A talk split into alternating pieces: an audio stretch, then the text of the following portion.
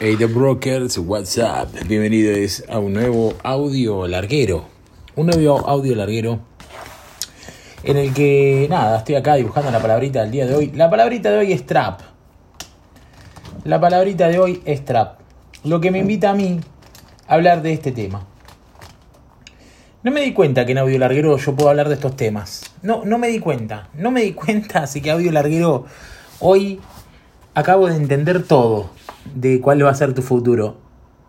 Eh, no me di cuenta que en audio larguero yo puedo hablar de otros temas eh, que no tienen, obviamente, que no tienen que ver con la programación y que no tienen que ver conmigo directamente.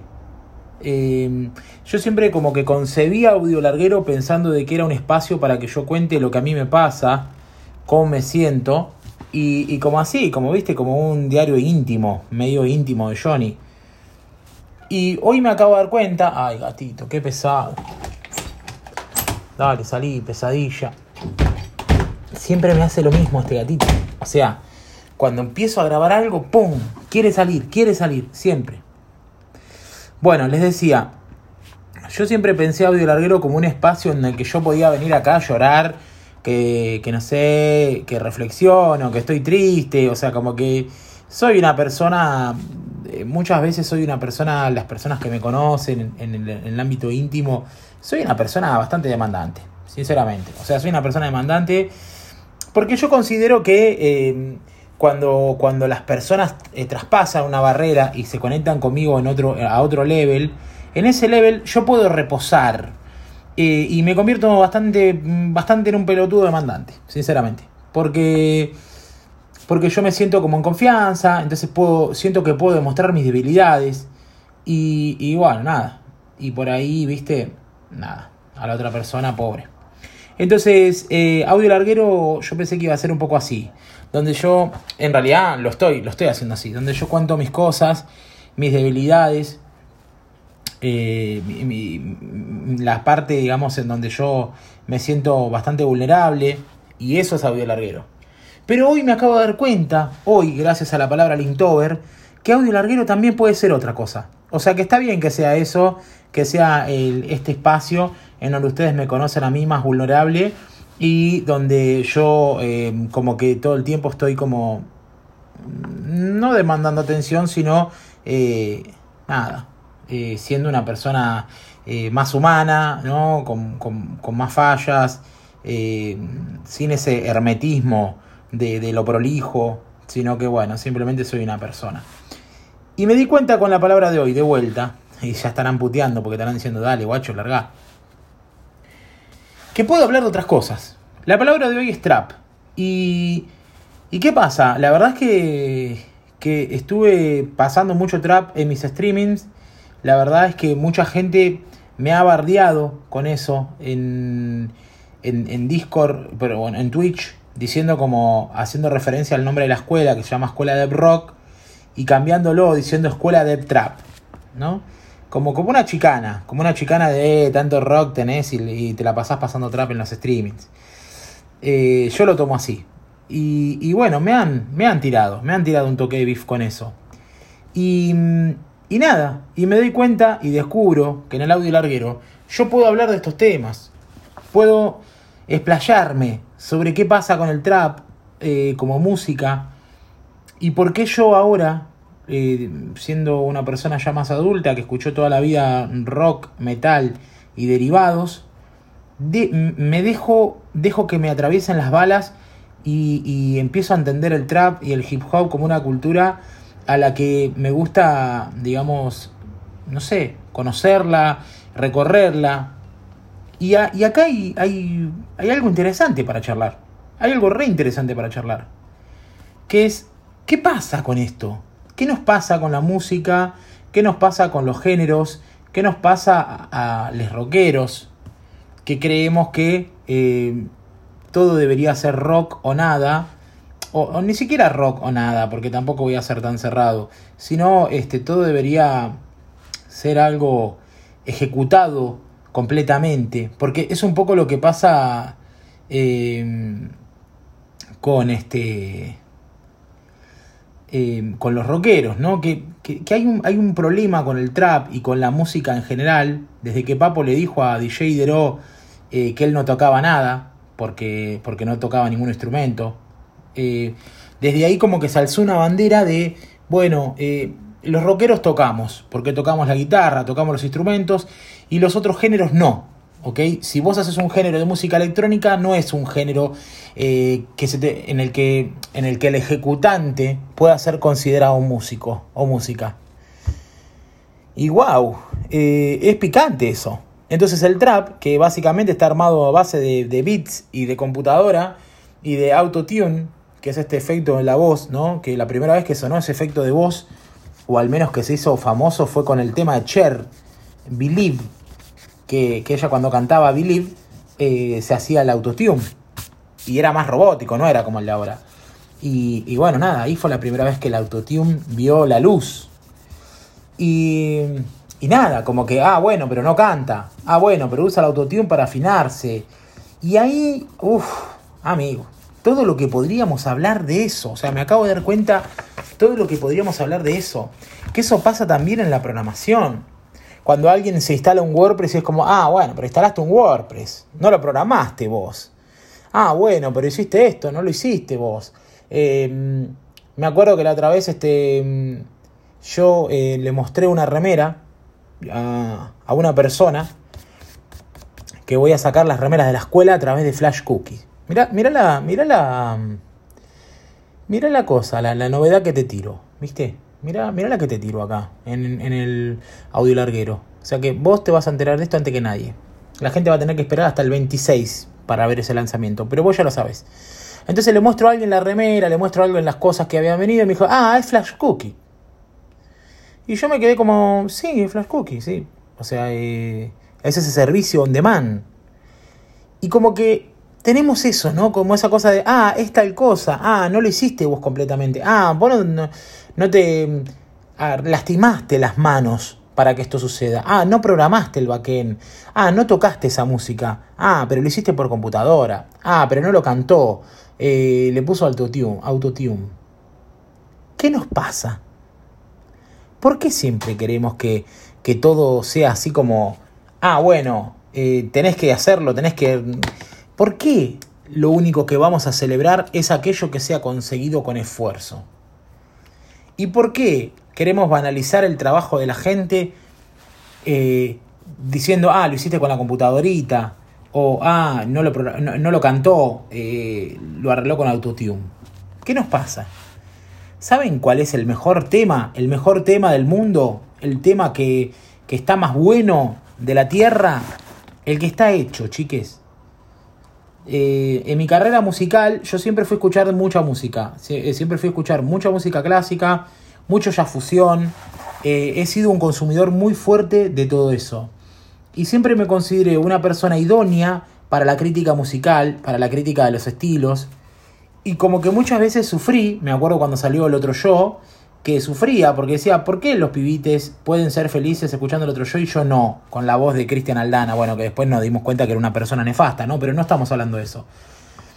Eh, y yo fui malo, yo fui malo.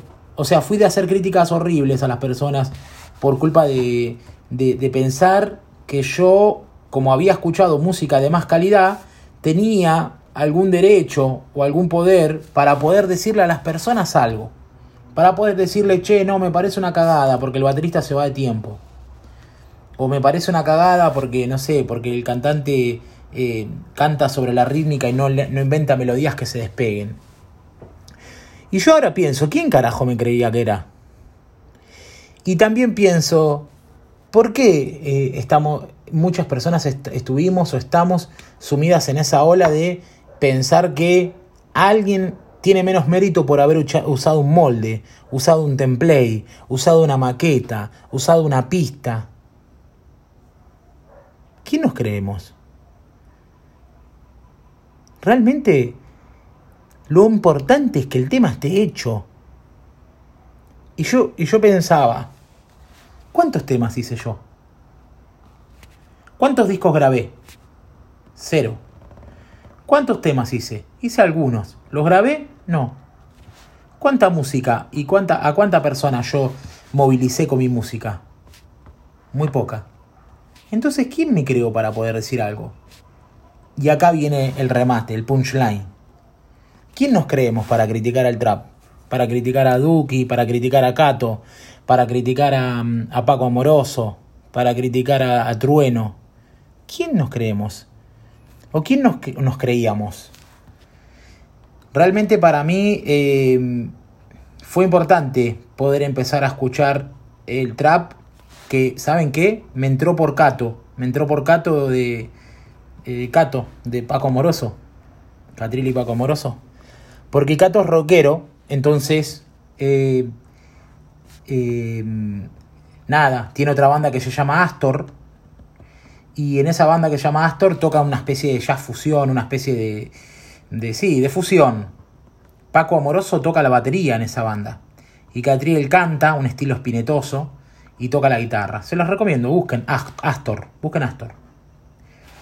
Y, y claro, como, era, como Catriel yo consideraba que era un músico de verdad, como Catriel yo consideraba que era un rockero que, como dice él en el tema McFly, eh, eh, tuve que sufrir para sonar en el party, tuve que disimular, ¿ok? El chabón disimuló, disimuló ser un trapero, pero él es un rockero. O como lo dice en Hola Mina XD. En Hola Mina XD dice, eh, a, esos, ñoños les digo que, que no me equivoqué, ahora todos se quieren subir a mi pony. A esos ñoños que él le dice que no se equivoqué, que no se equivocó, son esos ñoños de la música, de, de, la música así, más fusión, más fusión, ¿no? A esa gente que más, más académica, digámosles más académica. Y el chabón dice, a esos ñoños les digo que, que yo no me equivoqué. Todos se quieren subir a mi pony. Entonces yo escuché esa música, escuché lo que hacía Catriel y dije, che, la verdad está bueno, ¿eh? compro, compro, compro, compro, compro, porque en los Reci en vivo eh, se tocan todo, ¿viste? Tienen músicos de jazz, suena mucho, tienen unos tecladistas increíbles, unos bateristas increíbles. Cuando fui a ver a, a al Luna Park, hubo un drum battle, los músicos de Woz son increíbles. Bueno, Cato era guitarrista de Woz, ahora ya no. Y entonces ahí yo dije, bueno, ¿sabes qué? Woz también está dentro de esta onda de músicos grosos de músicos que tocan con grosos. Entonces como que de alguna manera yo engañé a mi mente para permitirme escuchar trap, para permitirme cantar una canción, fanear. Y después, después de eso, me llega el Duki. Me llega el Duki, un Duki malogrado, un Duki ya bastante falopa, que casi gangoseaba cuando yo lo empecé a seguir por Instagram, eh, casi gangoseaba cuando hablaba. Y empecé a escucharlo, empecé a escuchar Duki, y ahí dije, bueno, no, eh, ¿qué onda? ¿De dónde sale Duki? Y empecé a estudiar quién es Duki, de dónde sale. Ahí me encontré con el quinto escalón, empecé a escuchar las batallas. Y ¿saben qué? Me di cuenta de todo el trabajo recorrido, de toda la música compartida, de todo lo que estos pibes crearon. Y digo, ¿quiénes nos creemos nosotros muchas veces? Y le hablo a las personas negadas como yo lo fui, que somos para decir que Duki, Kato, Woz o quien sea no son músicos o eh, que hacen música con beats o a Sone que hace los que hace los beats para, para la FMS y para todas las cosas que no es músico.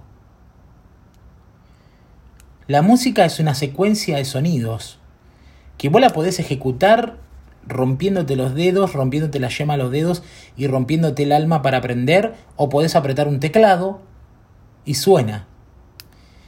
Y a los pianistas no le decimos que no son músicos, porque el pianista toca un teclado y suena. Bien, tiene que saber las notas. Y después apareció la computadora. Y ahí empezó más la negación de, no, bueno, pero esto no. Pero la verdad es que vos ves todo el laburo que esos pibes hicieron y decís, realmente qué mal y qué equivocado que estaba. A partir de ahí, fui a la... Mm, empecé a entender todo. Y, empecé a escuchar trap. Empecé a escuchar Neopistea, empecé a escuchar a empecé a escuchar a Acru, empecé a escuchar, empecé a escuchar. Eh, escuché Pablo Londra, escuché Litquila, empecé a escuchar Rap y, me di cuenta que, que era divertido y me di cuenta que es más fácil ser una persona eh, pregnante, una persona que permeable, que ser una persona que se cree que, ah, que, que todo es absoluto y que las cosas tienen que ser de una forma. Y la verdad que yo la pasaba mal. Y ahora la paso mejor. Y cierro esta historia.